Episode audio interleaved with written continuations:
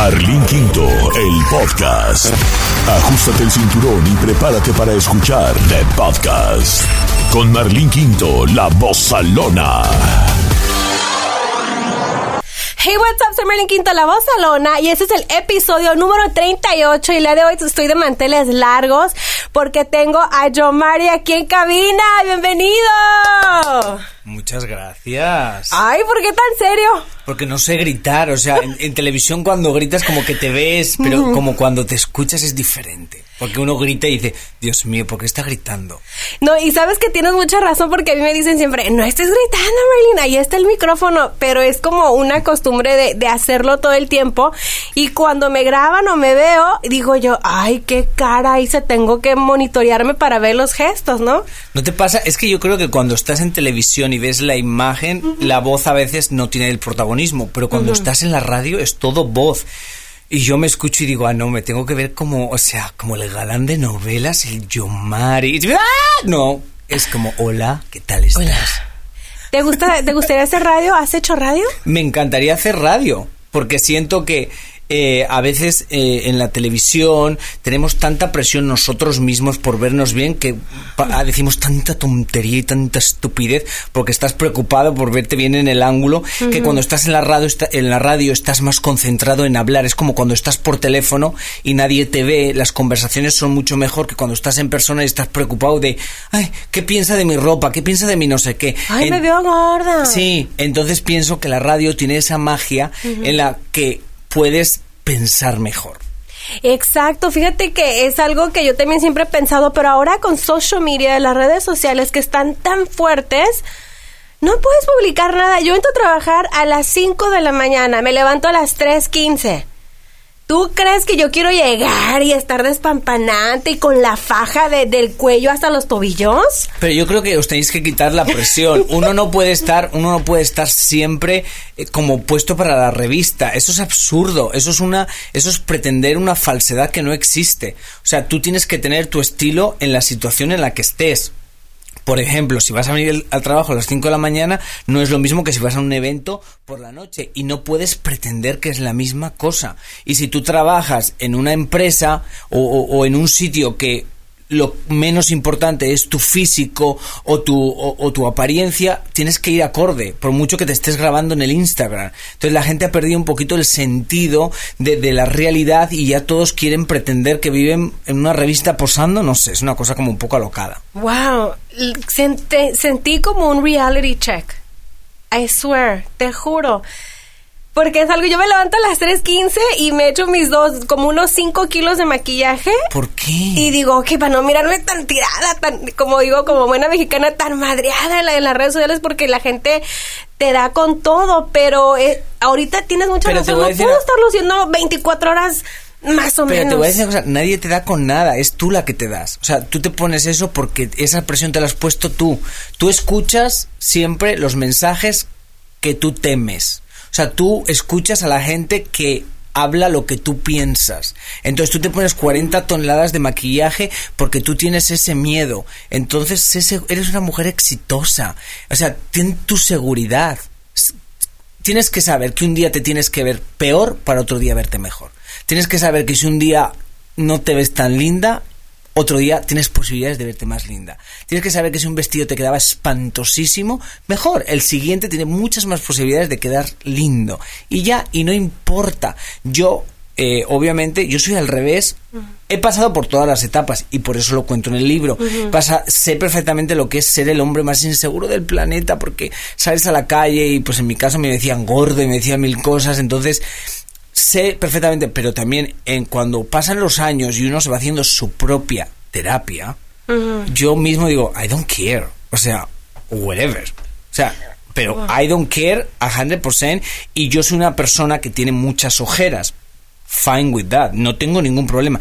En televisión me pongo polvos, en mi vida real jamás, porque digo, el poro no me, no me filtra, me arrugo, digo, ni loco. Entonces, Claro. por ejemplo, digo, en mi caso, yo no me voy a poner eh, maquillaje todos los días, 24 horas, jamás. Digo, pero me pongo unas gafas de sol y punto. Nadie tiene que estar lidiando con mis, con mis ojeras porque es verdad que a mí en cuanto me ve, lo primero que me dicen, te ves cansado. Y yo digo, cositas, si supiera que tengo ojeras desde que tengo uso de razón, pero para qué ma- unas gafas y ya no importa, pero jamás me voy a acomodar al mundo. Este es quien soy, me amo como soy y la gente ha amado eso. Entonces, soy, soy imperfecto y es fine. Gosh, I am so shocked. Mira, te voy a ser sincera, a mí me gusta hablar al chile como es este podcast. Me dijeron, ay, Mari, dije yo, claro que sí, el fashionista, lo veo, me encanta porque has venido a Los Ángeles, has grabado con mi He gente. vivido 13 años en Los Ángeles. con mi raza, pero de repente uno ve, y te voy a ser sincera, Univision, no los vemos como raza, o sea, como mi gente. Ya, ¿De honestly, verdad? Wow, no, me sentido- encanta, me encanta que seas tan honesta. Nunca he sentido, híjole, y me, me ha causado tantos problemas. Porque, no, no, pero no, bueno, tú lo ves como que te ha causado tantos problemas, pero te ha traído hasta aquí. Yes. Entonces te ha causado tantos problemas porque no todo el mundo ha aplaudido eso, pero al final de cuentas esa honestidad te lleva lejos, porque pues tienes una voz, que es lo que pasa. Ahora ya nadie tiene voz, todo el mundo piensa y se ve igual, por miedo a que lo señalen o por miedo a crear una incomodidad. Yo estoy tan acostumbrado a crear esa incomodidad y sé, he aprendido con los años que siempre he tenido esa atención, es como yo la use. Entonces, cuando digo algo que crea controversia, no es que ha sido súper meditado, pero es parte de quien soy. Es Wow. parte de esa conversación. Y me sorprende eso que dices porque, por ejemplo, en el libro cuento, cuando yo empecé a trabajar en primer... Desnudo, eh, que para eso estamos aquí. para no, no, pero me parece bonito porque la primera vez que yo empecé a trabajar en Primer Impacto, yo cuento ahí que yo le dije a mi jefa muy claro, yo he trabajado toda mi vida y tengo muchas amigas celebridades y las amo, pero yo no quería trabajar con celebridades. Digo, no, no, no, ese dolor de cabeza yo no lo quiero. Le dije, yo quiero ir a mi público. Yo le dije, ¿quién es el público de Primer Impacto? Yo vivía en Los Ángeles y ella me dijo, hay un sitio en Los Ángeles que se llama Los Callejones. Me dice, ahí, esa es nuestra audiencia. Y ahí comencé, porque yo dije, pues si voy a hablar, si me voy a, me van a ver ellos, yo quiero trabajar para ellos, yo quiero ayudarlos a ellos. No quiero estar ayudando a o grabar con, yo que sé, Salma o con gentes que X, o sea, que no quiero, o sea, yo no quiero ser esa, yo no quiero jugar el rol tan estúpido que hay del el mundo de las celebridades y todas las mentiras que hay alrededor de, de- del mundo de las celebridades y cómo la gente sigue mintiendo.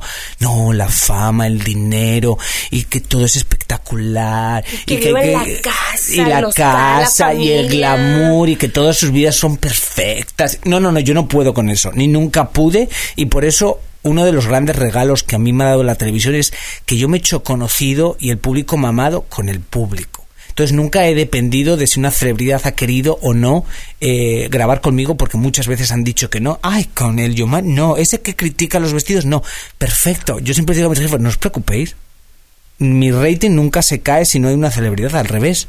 La Wow. gente ama cuando yo estoy con el público, cuando yo voy a las casas y las abrazo, cuando yo voy a, Sí. me siento en su silla, porque así lo siento, ¿cómo no? No, y es que tienes razón, te digo, yo este miré toda la promoción porque ya te, te sigo en las redes sociales, te miraba en Primer Impacto, ¿no? entonces en algunos eh, programas especiales de fashion y decía yo, la neta tiras muy buena vida, pero cuando te miré en los callejones, I was like, eso es neta, eso de estar con la gente, con la raza que, que consumimos, que estamos mirando. Y de repente ayer estuve dif- mirando diferentes programas porque la verdad no me habían mandado nada del libro. nada. Sin vergüenzas la Sí, gente que trabaja. Entonces dije, pero empecé a estaquear, dije yo, ay, todos, ay, qué buena vibra, eres gran persona, te amamos. Dije, ay. Y and now I'm like, Dijeron, y tú oh dijiste, hipócritas todos. gente más hipócrita. Y muchas De- de las personas que yo conozco y que son mis amistades, digo yo, ¿será o no será? Pero la verdad es que es que a- de ver, hablar contigo ya es así como que tocas, tocas. Y esto es para este, este libro, ¿no? Yo estoy trabajando en un libro también, pero estaba mirando algunos apuntes ahí que en, en el internet y, y es algo tan privado, ¿no? Y es tan difícil terminar, empezar y terminar un libro, ¿no? Para mí la, la escritura siempre ha sido mi terapia. Yo creo que todos necesitamos terapia porque todos carecemos de muchas cosas, porque socialmente nos ayudan a destruirnos. Es más fácil odiar que amar. Es más fácil criticar que aplaudir. Entonces aprendemos socialmente todos a destruirnos, a mirarnos en el espejo y decir qué horror eso, qué horror lo otro, qué mal me queda esto, qué mal me queda lo otro. Entonces mi terapia siempre fue la escritura. Yo me voy de casa con 13 años, entonces en mi soledad siempre escribía en papeles y cosas y era mi manera de sacar algo que no podía hablar. Con los años, obviamente ya puedes empezar a hablarlo y ya vas procesando ese dolor. Hay gente que le toma 10, 15 años otros una vida entera. Lo que pasa es que nunca hay que dejar de hacerte tu propia terapia. Entonces, para mí la escritura ha sido terapia. Entonces, a mí no me costó, porque de muchas cosas que hablo ahí ya han pasado hace 20 años y yo ya las había escrito, reescrito, leído, y cuando llego a la editorial, ellos no les gustó lo que yo tenía escrito porque muchas veces tú escribes, pero escribes para ti, no escribes una historia y, no, y hay cosas que no tienen sentido. Y me decían, y eso, a ver, aquí estabas en un autobús y de repente apareces en Madrid, ¿cómo? O sea, a ver, ¿nos explicas? Entonces tú escribes por tu terapia, pero luego cuando lo lee alguien no se entera de muchas cosas, entonces lo tuve que reescribir. Entonces en la reescritura ya lo cuentas más como una historia, entonces empiezas a hilar las cosas. Entonces para mí todo estaba bien hasta que de repente pues tengo que dar entrevistas y empezar a hablar de las cosas. No me impactó tanto, pero sí que por primera vez cuando tú lo dices verbalmente y te escuchas, sí que te da así como una paradita de pelos y es como, ok y ya como que, pues sí, pero, pero no ha sido tan duro. Pero hubo capítulos donde no paraste, dijiste, a ver, este, o como el volver a vivirlo, recordarlo. Ya la había vivido, es que en mi cabeza yo soy una persona que siempre, yo soy alumno de esta vida. Entonces en mi forma de ver el mundo siempre quiero aprender. Yo me esfuerzo mucho, me empujo mucho y me critico mucho para aprender.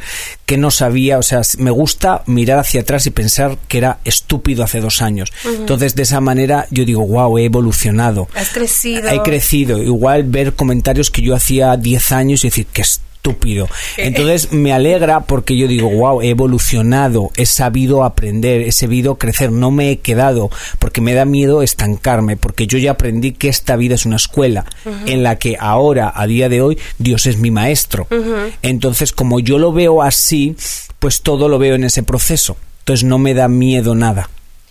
Porque de repente yo, en, algunos, en algunas partes, eh, en unos apuntes miré que usaste que era su hijo. Yo creo que todos los hijos son diferentes todos. No hay un hijo que sea igual, aunque pretendamos que todos los hijos sean iguales, aunque pretendamos que todos los hijos van a ser arquitectos, millonarios, eh, van a vivir con su mujer o con su marido y van a tener 14 hijos, todos guapísimos, rubios, de ojos azules. Es absurdez que el mundo tiene. La realidad es que cada hijo que nace nadie sabe su destino, ni su padre ni su madre. ¿Qué pasa? Que a veces esos niños no tienen la fuerza o la personalidad para decirle a su padre, espérate, tú no sabes mi destino, nadie sabe mi destino, tú estás para amarme, ayudarme y aconsejarme. ¿Qué pasa conmigo? Que yo siempre he tenido una personalidad muy fuerte. Lo puedes llamar destino, lo puedes llamar como quieras. Entonces, en mi personalidad, en mi rebeldía, yo no me dejaba yo era como era y me gustaban las cosas que me gustaban y yo no me iba a quedar a vivir en, eh, eh, donde mis padres pensaban y yo no iba a seguir los negocios de mi familia porque yo sentía que mi destino era otro, así sea sin dinero. Entonces, era diferente, pero como todos los niños, y ahora yo lo veo en mis sobrinos. Igual, yo ya que yo ya creo que sé lo que quiero que sea mi sobrina. Y yo mismo me hago la terapia y digo, y digo, estás loco. Lo mismo que no te gustaba a ti en tus padres, lo estás haciendo tú ahora en tus sobrinos. Entonces yo me hago mi terapia y les digo a ellos, ¿tú qué quieres hacer? Y entonces es esa, ese balance en, en decir, no, nadie es raro, es que todos somos diferentes y nadie sabe el destino de otra persona. Y cuando terminas tu libro, ahora lo estás promoviendo, vas a tener eh, una venta que vas a oír hoy en la noche. Este podcast lo van a escuchar la próxima semana. No quiero humillarte, pero ya es bestseller desde hace un mes. ¿A poco? No quiero, no Te digo que a mí no me enviaron nada. No importa, por eso te dije que no quería que te sintieras mal. No quería que te sintieras mal. Ya lo, lo saqué hace un mes y medio en Miami. Eh, fue bestseller al siguiente día ya. Eh, era bestseller desde antes, en la pre-order, fue súper ordenado. Eh, estuvimos en Santo Domingo, que llegaron como 1.500 personas a República Dominicana. En Los Ángeles, si esto sale la semana que viene, pues fue la semana pasada. Y voy a seguir en Nueva York, voy a seguir en muchos sitios. Ha sido extremadamente exitoso.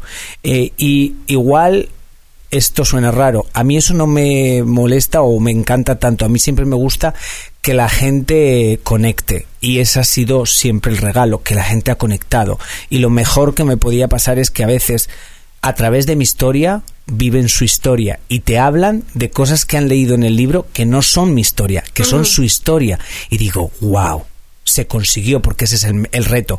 El reto es que cuando lees un libro te metas en tu película y sanes tu historia. ¿Cómo te vuelves tú a enamorar de, ti mismo? ¿Cómo dices tú? A ver, tú, tú, estás hablando mucho de terapia y yo siento que la que está recibiendo terapia aquí soy yo. yo siento... De repente es que de repente siento que pasamos por momentos difíciles y es lo que me está pasando a mí. Y ayer hablaba con un compañero y me dice, te voy a dar el reto a los 30 días para esto y el otro.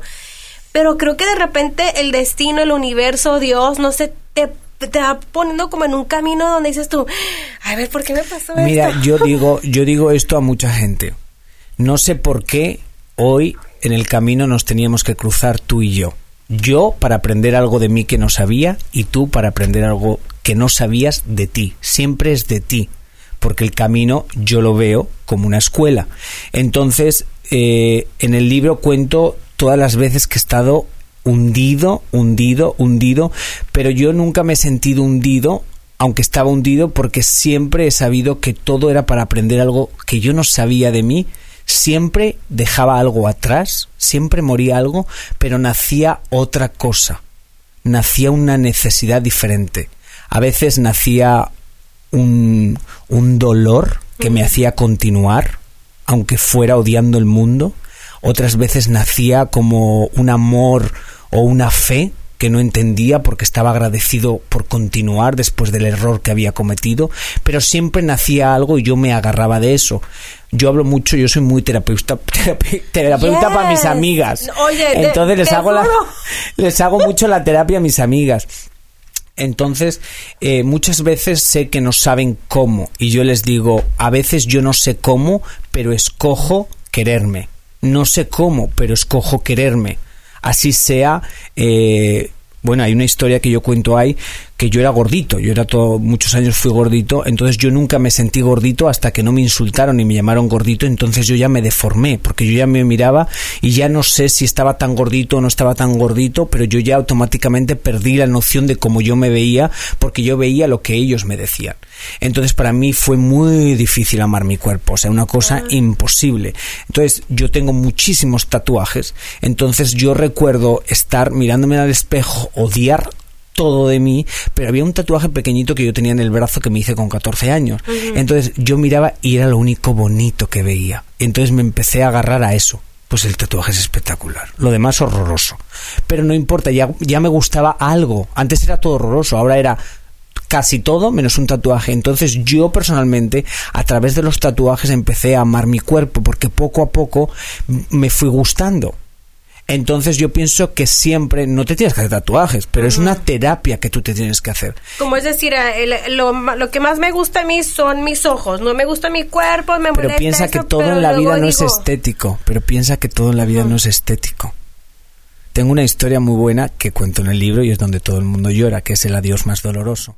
Entonces mi abuela, que es una mujer muy importante, y si has visto alguna vez una foto mía medio encuerado, o sea, en bañador, te has dado cuenta que hay una mujer por todo el cuerpo y un nombre que se llama Rosalía, es mi abuela. Entonces, ella era todo en mi vida, pero absolutamente todo. Era una mujer muy visionaria, aunque era una mujer analfabeta, era una mujer de campo, pero era una mujer muy generosa y ella, ella nunca juzgaba a la gente, ella abrazaba el dolor de la gente, ella no estaba ahí para juzgar si tú habías robado, ella estaba ahí para abrazarte porque entendía que si te habías puesto en esa situación tenías una carencia y ella estaba ahí para eso porque era una mujer muy creyente. Cuando ella fallece, obviamente mi mundo se muere y mi mundo se va porque ella era una conexión muy fuerte conmigo. Yo entro a verla a ella, eh, eh, su cuerpo, y tú sabes que cuando fallecen prácticamente parecen dormidos, pero yo cuando la veo, la veo fea. Yo digo, ¿cómo voy a ver a mi abuela fea? La mujer más impresionante que yo he visto en mi vida. Entonces, obviamente, empiezo a llorar, mi abuela fea, y me viene un pensamiento. Su alma no está ahí. La belleza es el alma. Entonces abro otra vez los ojos y la sigo viendo fea.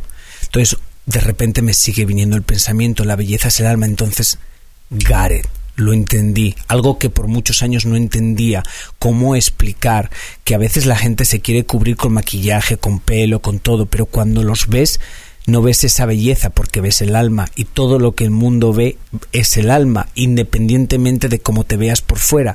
El problema es que nos hemos convertido tan adictos a la imagen que nos hemos olvidado del alma y el alma la tenemos insegura. Entonces todo el mundo te ve inseguro y tú te ves insegura y eso es lo que ve todo el mundo. una cortina aquí enfrente, por favor, para no llamar. no, wow, it's you're so deep. Sí, claro, pues en esta vida no llegamos para quedarnos así como superficiales, ¿no?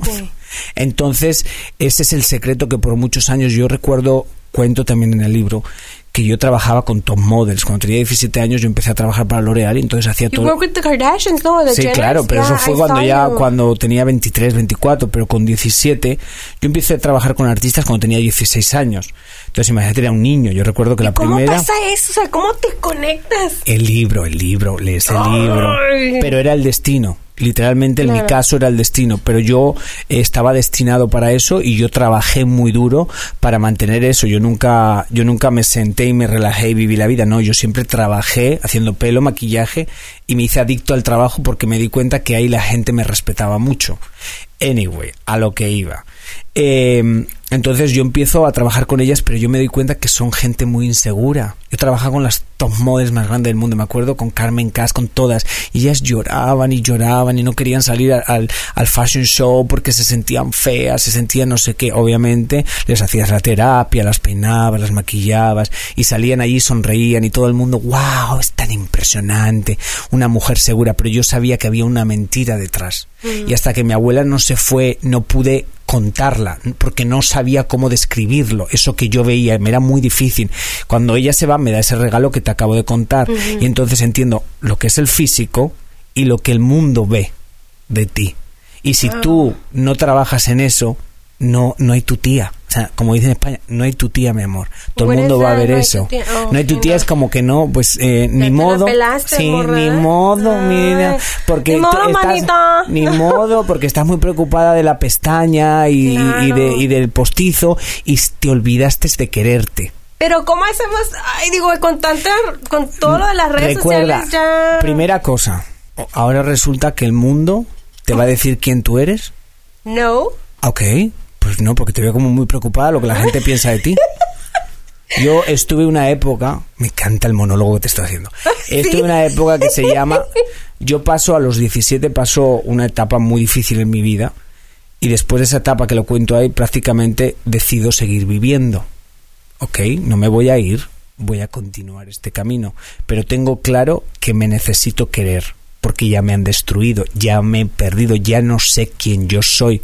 Sé quién ellos quieren que sea, sé cómo mis amigos quieren que yo sea, pero ese no soy yo porque ya me he perdido. Entonces, en esa búsqueda, decido desconectar con el mundo. I don't care anymore. Es yo Mari y yo Mari y yo Mari, hasta que yo me encuentre. Entonces es muy gracioso porque yo vengo aquí a Los Ángeles y esto es literal, no es broma. Yo decía, sorry, I'm not friendly. Entonces tú sabes que aquí en Los Ángeles la gente es intensa. Y yo siempre he trabajado con artistas, entonces tú siempre el interés de la gente que trabaja con los artistas, una cosa horrorosa. Entonces yo les decía a todo el mundo, sorry, I'm not friendly. Entonces mi amigo, uno de mis mejores amigos, venía corriendo y siempre les decía la misma cosa. No, no, no, no. He's friendly. He just don't speak English. Y yo venía de vuelta, yes, I do speak English, I just am not friendly. Porque en esos momentos en mi vida yo tenía un muro tan grande porque necesitaba aprender a quererme, porque yo no me quería. Y eran dos cosas muy complicadas. O lidio con la gente de fuera o me empiezo a querer yo. Me tomó cuatro años. Yo iba al gimnasio con gorra y con, eh, y con gafas porque yo no podía lidiar con la gente. Yo necesitaba meterme en mi mundo porque es necesario encerrarte para aprender a quererte, no pasa nada, es un camino muy difícil que todo el mundo tiene que hacer y muy poca gente hace. Entonces les pones tu alma a otra persona y te defraudan. Le pones tu alma a otra persona porque te levanta la autoestima y te defrauda. Pero nunca te la has puesto a ti. ¿Por qué no has confiado en ti? ¿Por qué no te has mirado al espejo y has dicho, no sé cómo, pero me voy a querer, no sé cómo, no tengo ni idea, pero me voy a querer? Tampoco tenía ni idea cómo llegar hasta aquí y he llegado. Entonces es un trabajo interno en el que tú decides quererte. Amigas mías les digo, ¿sabes cómo decirle a tu piel, a tu pie camina? Ay, sí, claro, pues cómo no, pues dile camina y ya. O sea, no, deja de pensar whatever, camina. Camina, ¿no tienes nada que hacer hoy? ¿No tienes que limpiar la casa? Siempre les digo lo mismo. ¿Está la casa limpia? No, pues camina y empieza a limpiar. Sí. Ya encontrarás un- un- una luz, ya te olvidarás de una cosa, ya aprenderás a dónde tu camino te lleva. Pero hay que, hay que tener esa fe. Hay que tener esa fe. Yo pienso que de los peores momentos nace la fe. La fe es, eh, la fe es el dolor, es eh, el enfado, la fe es muchas cosas que quiere decir que no estás conforme donde estás y quieres continuar hacia una posición mejor. Wow, impresionante, de verdad. Si ustedes no han comprado el libro, descárguenlo, lo pueden comprar ya ebooks, que son los que regularmente ya toda la banda tiene en sus teléfonos. Hay gente que somos de la y nos gusta los, los libros de papel. Es eh, a lo que voy escuchando y he visto en todas las redes sociales, no lo he leído, es, es un libro muy, muy padre. ¿Has pensado a lo mejor ser un motivator speaker? Mucha gente me lo dice, pero to. pero Imagínate no un sé. seminario así con un montón de gente lleno y, y todas. Pero deja de que va- esté lleno, sino a toda la gente que vas a motivar. De verdad, yo eh, te lo, te lo comenté hace un rato. Yo estaba burlándome cuando miraba. Bueno, no burlándome, pero decía, ay, sí, ya, right. Sí, yo sé que la gente te lo digo. Porque De qué que pasa De verdad que ti- tienes una muy buena vibra y, y- y a veces entiendo, digo, ¿cómo es? Estás trabajando un chorro porque te he visto en todos lados, en la noche, en la mañana, haciendo en vivos, saludando a la gente, a los medios. Entonces, ¿cómo le haces? Porque también todo sueño tiene un precio y estás cansado, pero al igual no soy un soñador porque no creo en los sueños. Creo que soñar es, es un poco una mezcla de, de- de miedos porque el futuro nadie sabe cuál es este futuro. Yo le pido a Dios siempre que me ponga en un sitio donde yo pueda brillar. Hoy me ha puesto aquí y pues he brillado contigo. Entonces esa es mi plataforma, no sé dónde es, pero yo le pido eso a Dios porque a veces en los medios la gente quiere ser famosa pero no sabe dónde y no le importa, quieren ser famosa. O en la televisión quieren estar ahí porque quieren estar y yo quiero estar ahí, pero luego están y nadie los ve por mucho que estén ahí. Entonces yo quiero estar donde yo brille, no sé cuál es mi destino, pero me gusta ayudar a la gente de la manera que sea. Así sea haciéndoles un cambio de imagen, así sea hablando con ellos, pero eso es lo que a mí me llena, egoístamente diciéndolo, a mí me llena eso, me hace sentir bien a mí personalmente. Entonces, cual plataforma sea, siempre le digo a Diosito, ponme en posiciones donde yo pueda brillar. Así es en casa de una señora con ella, así es delante de 100.000 personas, así es delante de 100 personas, de donde sea, así es contigo y una gente que te va a escuchar, no importa. Pero a veces la gente sueña con los sueños de los demás. O sea, quiero ser aquel, quiero hacer lo que él. Sueña por tus sueños, que ninguno sabemos cuál es, pero pídele a Dios que te ayude a brillar en tu destino, el que sea tu destino. Así sea la mujer que limpia y tú llegas todas las mañanas y te da esa sonrisa y alegra la vida a la gente. Mi abuela era una mujer de campo que nunca tuvo dinero, pero jamás fue pobre, era una mujer rica. O sea, ella mujer todos los días tenía en su casa comiendo 10, 12 personas, porque eso es lo que le llenaba a ella. Ella le llenaba ayudar a la gente y no tenía, porque no tenía, pero sabía, ella creía que si ella hacía el bien, Diosito le iba a dar de todo. Así fuera un campo, va a plantar patatas y a tener patatas para freír. Entonces, ella era feliz, cosa que ya no veo. Todos estamos medio amargados en una manera u otra. Entonces em, estamos perdiendo mucho de lo que nos hace humanos y ganando mucho de lo que nos hace inhumanos. tienes mucha razón. ¿Quieres hablar, siento- oye, oye, ¿quieres hablar en tu show? Digo, porque, o sea, el Sí, monólogo no, de que yo- Yomari, o sea, Yomari y sus monólogos. ¿Y qué te gusta hacer en tu tiempo libre? Dormir en mi vida, Ay, ¿tú te sí. crees? Oye, ahorita... De verdad, de verdad. O sea, no, te ay. rías. Soy cero salir. Ay, No, no, no. Pero me gusta, o sea, yo disfruto lo que hago. O sea, yo disfruto este momento, me parece mágico. Eh, me parece que para llegar hasta este momento he tenido que pasar por muchas cosas, he tenido que aprender muchas cosas, he tenido que hablar muchas veces para tener esta fluidez. Entonces, sé que para seguir por este camino eh, tengo que descansar, tengo Oye, que estar Yomari, ¿y no te tranquilo. da hueva como decir, ah, ok, voy a otra entrevista donde me van a preguntar lo mismo, donde sé lo que ya voy a decir como un script? Yo creo que conmigo, como yo hago un poquito, eh, no te voy a decir que lo que me da la gana, sino que yo soy yo, entonces yo sé que siempre va a ser diferente conmigo, por mucho que la gente quiera encasillarme a, pues, que es normal, todo el mundo me dice, no, es que yo pensaba que eras el fashionista. Ah, ok, perfecto, ese es tu pensamiento, yo soy este. ¿Ok? Ya. Y entonces siempre va a ser, no importa lo que quieras hacer conmigo, yo voy a hacer lo que yo quiera hacer, porque eso es lo que nosotros tenemos en nuestra mano.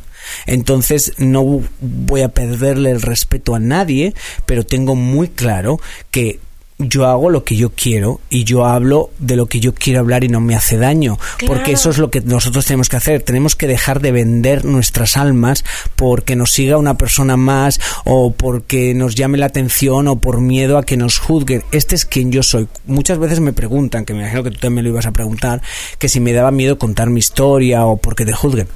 No, o sea, es mi historia quien tenga la osadía de decir algo sobre mi historia está loco, porque va a quedar como loco. O sea, ¿cómo vas a hablar? ¿Cómo vas a decir si te parece bien o mal la vida de otra persona? Es como ridículo, ¿no? Claro, no, todos tenemos nuestra historia. Y, no, y, esa es tu historia. claro. O sea, es como, ok. Y yo, okay, ok, pero en algún momento, o sea, no sé, o sea, es como... ¿Te has topado con gente donde de verdad dices tú, ay, Dios mío, creo que tengo una persona... Me bloqueo de para que no recibir choques energéticos. No, claro, pero yo creo, yo creo que ahora que me has conocido, yo tengo una personalidad muy fuerte, entonces automáticamente tú me ves y ya sabes si sí, si no te caigo, si no me caes, si aquí hay un bloque que no vas a pasar y soy consciente de que no lo vas a pasar. Y así he sido siempre. Y en, y en, y en mi libro hablo mucho de eso de pues en este negocio como, como es, difícil, pero yo nunca he bailado el baile de nadie. Yo bailo el baile de John Mari respeto siempre a todo el mundo porque yo no soy mal educado, pero yo no tengo por qué hacerle las gracias a nadie si no me apetece. Yo no tengo por qué seguirle la tontería a nadie si no me apetece. Yo no tengo por qué dejarme que me abusen o que me insulten o que empiecen con sus tonterías porque a ellos o a alguien le apetezca. Yo tengo la responsabilidad de mi sanidad y esa es mi responsabilidad, no de nadie. Y vale oro. Y así que la, la vida me ponga quien me quiera y quien esté para aplaudirme. Quien no, thank you so much. ¿Te ha costado oportunidades? ¿O te ha cerrado puertas? No, no siento que nadie te cierre puertas. Eh, me han dicho media vida que no a todo, pero nunca lo he visto como que me han cerrado una puerta. Sabía que ese no era el camino. O sea, no, pues este no es el, aquí no voy a brillar, porque yo le pido a Dios que brille, este no era el camino, aquí no voy a brillar, pero pues para otro lado voy. En el libro cuento muchas cosas de eso, porque por muchos años a mí me llamaron para trabajar en televisión, pero yo no quería trabajar en televisión porque yo era muy inseguro. Yo decía, Dios mío, ponerte ahí a que te critique todo el mundo ni muerto, y yo no me gustaba. Entonces era como yo verme ahí, si no me gustaba ni verme en una foto. Entonces, ¿cómo va a ver en televisión? No, no, jamás. Entonces, ahí cuento cómo eh, pues llegaba eso a mi vida, pero yo no lo veía para mí. O sea, yo no veía eso y empecé a trabajar en, una de las websites de Telemundo hace muchos años, en Mujer de Hoy, de Yahoo Mujer de Hoy. Mm. Y yo era muy exitoso hablando, o sea, yo criticaba, hablaba de moda, eso, pero era muy exitoso y era lo más visto. Y me decían, pero ¿por qué no haces televisión si todo el mundo ama como hablas? Y yo decía, porque no me siento, es que es diferente.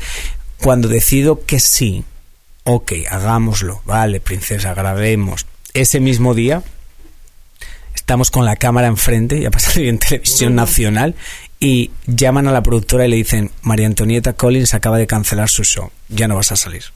Yo, ¿qué? ¿Qué? ¿Cómo? ¿Cómo, Patti? No te entiendo.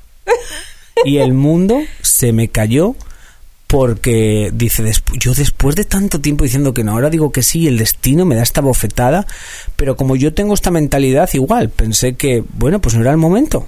Pensé que no era la televisión para mí. Yo seguí mi, mi mundo. O sea, tampoco me.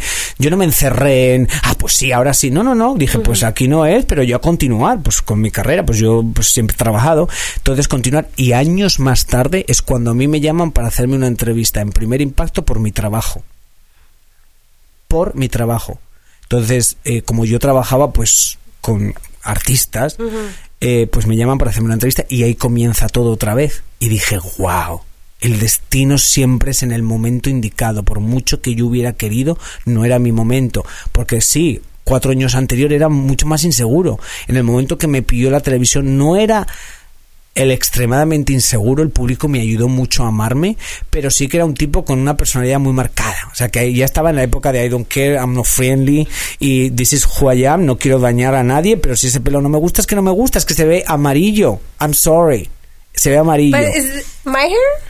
I'm not talking to your Oh, hair. okay. No proyectes. ¿Por qué, No, era- ¿por qué proyectáis vuestros miedos? Pero me entiendes, entonces en ese momento que llega la televisión para mí, no estaba 100% amándome, pero sí que ya tenía una personalidad que, pues, I am. Yo voy a vivir mi vida y voy a ser feliz y no me importa.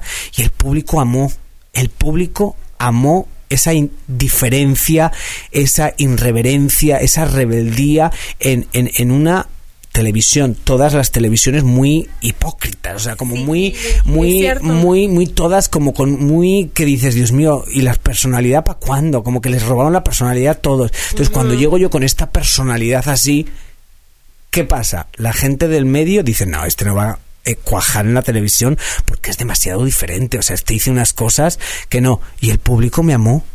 Fue una cosa como, pues aquí en este, seamos realistas, todo se mide con audiencia. Sí, literal. es- es- es- Aquí es números. A mí que no me venga nadie a contar historias. La Si no televisión, números, adiós. la televisión son números. Y yo soy una persona que ha estado en la televisión porque la audiencia ha querido, literal. O sea, ni un jefe ni otro. Hay jefes que no me han soportado, pero la audiencia me ha querido y ahí me han tenido. Pero siempre ha sido la audiencia. Entonces la audiencia amó esa diferencia, esa realidad. Y como yo digo, no siempre tienes que aplaudirla, pero aprecias, aprecias esa originalidad. Es cierto, eh, yo creo que me conecto mucho contigo porque yo también siempre he sido así, o sea, así soy y hay gente que le quedó muy bien y hay gente que no y de repente sí he pensado, digo, ay, aquí se me cerró esta puerta, pero quizás no era lo mío, no era por ahí o no estaba yo lista para estar en este paso y de repente se te vuelve a abrir y dices es el tiempo, el destino. Entonces, en, en este libro tú hablas mucho de tus papás, Me encanta porque la pobre está como haciendo su terapia al mismo tiempo que dice, pero le tengo que hacer alguna pregunta, ¿no? claro. No, es que lo- a lo que voy es, tú que le dices a los papás entonces que te, está- que te están escuchando, de que yo, por ejemplo, de, mor, de, mor- de niña, mi mamá siempre quería que yo fuera enfermera y me consiguió un trabajo en una clínica y todo, pero ah, eso es lo que tú quieres. Y yo siempre he sido muy rebelde. Yo no voy a vivir tu sueño, mamá. I'm sorry for you. Yo te quiero mucho, pero no. Y busqué y estuve aquí en la radio, en la radio y trabajé en intern y hice muchas cosas, pero seguí mi- lo, lo que lo que yo quería, mis metas.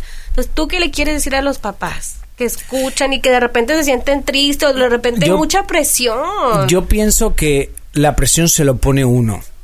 Dejen de, o sea, hay que dejar de poner presión uno mismo y hay que dejar de preocuparse lo que el mundo va a pensar. Creo que al final todos que, eh, cuando digo queremos, porque tengo sobrinos, todos queremos nuestros sobrinos o nuestros hijos felices, porque eso es todo. No importa si tienen dinero o no tienen dinero, no importa nada. Si son gente feliz, si son gente realizada, ellos se van a amar y te van a amar. A veces la gente piensa que el éxito es el dinero.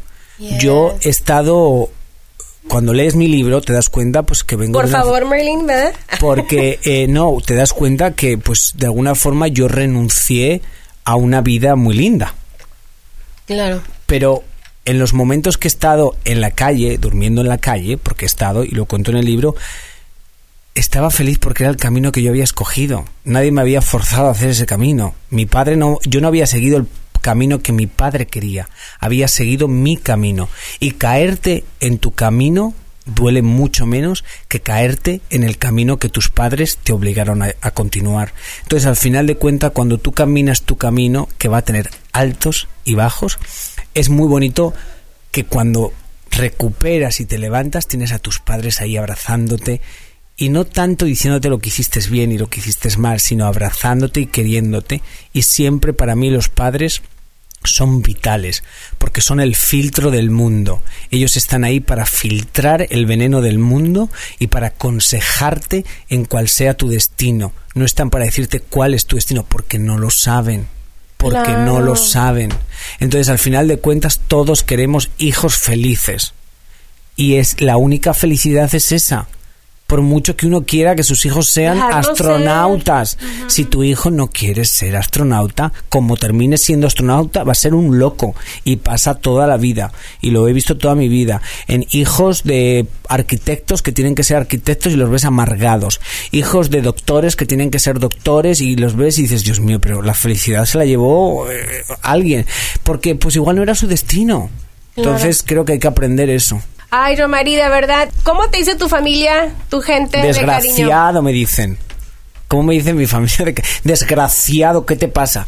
Mi familia depende. Mi padre, mi padre me llama mm, José Mari, porque ese es mi nombre ¿O de nacimiento. Hay cuento en el libro cuando me cambié mi nombre. Princesa. Me siento tan mal porque no lo he leído. No, lo voy a leer. ay, por favor. No, lo voy a leer porque Yo me estoy siento abusando un poquito de eso. motivada de, de, de escucharte, de poder conocerte. Te miré en televisión muchas veces, miré las entrevistas con muchas de mis amigas. Me siento como que me quitaste como 50 libras encima. Me siento renovada de energía. Soy vampiro ahorita para poder absorber toda la mejor vibra de ti. Creo que es una gran persona. Que Después de este libro, ¿qué sigue, Yamari? Seguir trabajando, pues lo que pasa es que eh, pues yo trabajo para Univision, trabajo en Primer Impacto y trabajo en Gordo y Flaca, entonces seguir hasta donde el destino me lleve. Eh, ese es mi trabajo. O sea, a veces la gente piensa que uno trabaja, su trabajo es- está en las redes sociales y por eso te haces famoso. Sí, sí, sí. No, bueno, ahorita Pero sí la que gente, claro, porque hay un concepto de que la fama Claro. es la popularidad en Y las redes sociales y los followers. followers y la gente se encuera por un follower, ya sabes Claro, claro. Y otra realidad que es la realidad. Tú pones una foto, yo pongo una foto en calzoncillos y luego pongo otra con rezándole a alguien y la de calzoncillos agarra 50.000 likes y la otra por 5. Claro. Y esa es la realidad y yo lo entiendo, pero pues también tenemos que tener unos valores y entender que la gente es reconocida por su trabajo. Punto. Entonces mi trabajo es trabajar, pues yo trabajo en Univisión y hacer mi mejor versión. Yo soy una persona que se empuja todos los días a ser mejor. Yo soy mi peor crítico y mi mejor amigo y lo he dicho muchas veces. Sí. Hay que saber criticarse con cariño, pero hay que saber criticarse para mejorar. Y también hay que saber amarse y decirse, wow, Yomari, pues mira dónde has llegado. Porque también lo tengo que decir, porque yo soy muy crítico. Qué espantoso te ves ahí, qué tontería dijiste ahí, ahí te quedaste callado, ¿Qué, qué estás mirando al suelo, ¿por qué no leíste el pronter? Yo soy muy crítico, pero al mismo tiempo digo, wow, Yomari, o sea, pero en sí eres tú, así eres tú y la gente te ama. Y entonces yo me tengo que hacer las dos cosas para que cuando venga alguien a decirme algo, yo ya me haya, yo ya haya sido mi peor enemigo y mi mejor amigo. Entonces yo sé si me están siendo sinceros o me quieren hincar el cuchillito. Y si me quieren hincar el cuchillito, yo les digo, crecí en las calles. Así que no vengas conmigo a pelear. Sí, mi ¿Y amor. creciste en las calles? Lee el libro. Me fui de Pues, casa con claro, 13, sí. me fui de casa con 13 años. Entonces he vivido muchas cosas y, y he experimentado muchas cosas que me han servido brillantemente para hoy ser así. Y no soy maleducado con la gente. Muy raro que alguien te diga que yo soy maleducado. Sí que te pueden decir que yo les frené. Claro, pues me van a atacar. Hola. Claro. Hola, ¿cómo a- estás? Hola, ¿Ah? hello. Mi Hello. nombre es Yomari. Can I help you? Claro, pero no soy maleducado porque no me sale. La educación se la debo a mis padres y el respeto a mis padres. Entonces, ser maleducado sería ofenderlos a ellos. Lo demás es parte mía, la personalidad. Entonces, así de cariño te dicen desde Mi madre, mi madre me llama eh, nene, nene. Mi hermana me llama Cari, o sea, cariño. Yo le llamo a ella Cari y ella me llama Ah, Cari. Sí, eh, mi padre me llama José Mari y cuando está enfadado, eh, cuando está enfadado ni me llama hijo. Ok. Eh, y mis sobrinos me llaman tío. ¿Esa ¿Te gustan los animales? ¿Las mas- ¿Tienes mascotas? Ay, no? siento que serían tan desgraciados los animales conmigo. Contigo. Me encantan los animales, he crecido, eh, mi familia tiene ganaderías, entonces he crecido con animales, pero no siento que mi vida sea para tener un animal. Una mascota. A lo mejor ahorita no, después. No, no sé, pero tú imagínate que No, no. O sea, y en el libro revelo eh, que intenté adoptar a un niño, pero no se pudo. Eh, si me sigues en las redes sociales vas a ver Sí. que hay un niño que se llama David. Entonces ese niño tiene una historia muy bonita en, en el libro que revelo por primera vez y estoy en ese camino. Pero eh, sobre los animales, yo vivo viajando. Siento que un animal necesitas darle cariño, Tiempo. mucho cariño. Entonces, ¿qué voy a hacer con el perro? O sea, ¿lo Claro. dejo con, con quién? ¿Con los vecinos? Y bueno, entonces está bueno leer también ese capítulo de este niño porque dices tú, yo estoy viajando, pero si viajas mucho y luego quieres adoptar, quieres tener un bebé, vas a tener que andar con tu niño a todos lados. A donde sea. O no o no viajar tanto y el destino me lleva a otro a otra cosa no sé o sea todo en la vida tiene una evolución y bueno hace tres años yo vivía en Los Ángeles y de un día para otro me ofrecieron o sea, yo ya trabajaba para Univision, pero me llamaron y me dijeron, tenemos otro trabajo para ti en Univision, pero te tienes que ir a vivir a Miami. Y dije, mañana me voy. Entonces el destino siempre me ha llevado por muchas cosas. Lo he dicho siempre, ese niño hubo algo que pasó que no se pudo adoptar y siempre creí porque no era el momento, porque Dios no quería en ese momento. Entonces cuando Dios quiera es porque estoy listo para. Sí, tengo una amiga que adoptó un- a, un, a un baby, le tardó como cuatro años y no, do- hace dos años le dije, ella llorando desesperada, ay, es que no me han dado el niño, ya me quitaron porque el, la, la adopción es- son pasos y tienes que pagar y los exámenes y tu portfolio y todo. Me dice, ella bien desesperada y triste, le decía, cálmate, cuando tú menos los lo esperes, te van a hablar y vas a encontrar ese bebé. ¿Y por qué no te haces tú también esa terapia de vez en cuando? Y sí te me la dices, hago. ¿te la haces? Sí me la Pues, hago, de verdad, yo me la hago. O sea, eh, eh, como que este año he tenido varias cosas. Voy a empezar aquí a llorar que ya me va, me va a dar mi terapia. Y por eso te decía también hace rato que como que de repente siento que el destino te va poniendo las cosas, las herramientas ahí. Cuando caminas tu, tu destino y no el destino que otros quieren para ti, las cosas van llegando cuando tienen que llegar. Pero cuando caminas tu camino, no el camino de tus miedos, no el camino de tus padres, no el camino de que la gente quiere que camine para ti, sino tu camino. En ese camino vas a tener todas las herramientas que necesites para you're crecer. so right. Que you're so fucking right. ¿Se puede decir esa palabra tan It's a podcast. Yeah. Oh, you can say the F word. Yeah. Yo es que en inglés soy súper mal hablado. En español no, pero en inglés, oh my god. Y te decía, entonces voy con ella y la veo y le digo, ¿te acuerdas cuando estábamos comiendo aquella vez sushi? Y así será, el tiempo correcto vas a tener a tu bebé. Sí, confío en esas cosas. Yo siempre es como cuando me preguntan eh, si era, bueno, la pregunta final después de dos años de pelearme para el libro, para firmar el libro. Y dicen ya todo que sí, porque yo quería que donaran dinero para una asociación de madres y muchas cosas. Sí, y me dice, no, pero ahora el dueño de la, de la editorial quiere hacerte una pregunta y va a volar a Miami para hacerte esa pregunta y dependiendo de la respuesta firma el contrato. No y digo, es broma, ¿no? Ahora sí que lo puedo decir. Le dije, no me jodas que va a hacer eso. Me dice, sí, no es broma, él va a venir a hacerte una pregunta. Y yo, my God, ¿qué pregunta era? Y hace, y me dice, well, em, why is now the moment for your book and not in the future? Y yo, what? Y yo me quedo así con el silencio. Digo, ¿qué le respondes? Entonces Yeah, a mi cabeza, like- en mi cabeza llega, el futuro no existe. Ya te lo he dicho a ti varias veces, que no creo ni en los sueños ni en el futuro porque no existe. Entonces yo le dijo, yo le dije, el futuro no existe. Y dice, ok, firmemos el contrato. Porque sí, porque, porque en el futuro, si el futuro no existe, yo no sé qué va a pasar mañana, yo sé lo que pasa hoy y lo que puedo hacer hoy. Yeah, Y hoy siento que esto es lo que puede pasar. Hoy quiero que salga este libro. Y eso es lo que yo quiero porque siento que este es el momento. Y esa es si Dios quiere y si está todo alineado para que pase, va a pasar. Y así fue y pasó. Y podía haber contestado cualquier cosa, podía haber contestado algo muy normal que creo que es normal que decir, pues no sé, la verdad, igual en el futuro, yo creo que ahora, Sí. pero el futuro es la respuesta normal. Claro. Pero mi personalidad es esa, no, pues que cuando lo dice la gente se queda así como, ¿al futuro no existe? No, no existe. Y cuando digo lo de los sueños, la gente se queda así como, Sí, pero ¿no yo siempre he dicho, soy soñadora, pero luego digo, a ver, ahorita que tú lo dijiste también diferente, ahorita, o sea, Pero es que ayer me es dijeron a mí de, de yo Mari que no sé qué, y yo mira dije, ah, no, sí, sí, Sandra, que ah, por favor, y mira, aquí estás. Es que siento que Increíble. cuando eres pequeño no puedes soñar. Lo único que puedes proyectar es los miedos de la gente. O sea, me imagino que ahora todos sueñan, mucha gente soñará con ser como las Kardashians, porque son millonarias y son no sé qué. What about Kylie Jenner? She's gonna be a billionaire. a billionaire. Pero tú- yo me imagino que mucha gente, mucha gente, a día de hoy dice, yo quiero ser como Kylie Jenner, yo quiero Claro. tener mi línea de maquillaje y yo quiero ser billonaria. Well, tengo noticias para ti. Ese es su destino, probablemente el de nadie más. Cada uno tiene un destino. Entonces, si tú te pones a soñar en, los sueños de otra persona y a querer vivir la realidad de otra persona, no vas a vivir la tuya. Y te vas a plantar con 60 años, amargado o amargada como una lechuga, solo o sola porque nadie te va a soportar y vas a hacer, oh my god, nunca hice lo que yo tenía que hacer y siempre quise ser no sé qué y siempre quise... Entonces, los sueños no existen. O sea, puedes soñar, pero para mí a veces yo uso el sueño como para agarrar fe. That's it. O sea, wow, pues si un día me pueden dar, por ejemplo, la semana pasada yo estuve en la República Dominicana y llegaron como 1.500, 1.600 personas a un mall que se paralizó. Y la gente gritaba, yo, Mari, y yo lloraba y lloraba. Y yo había soñado con eso.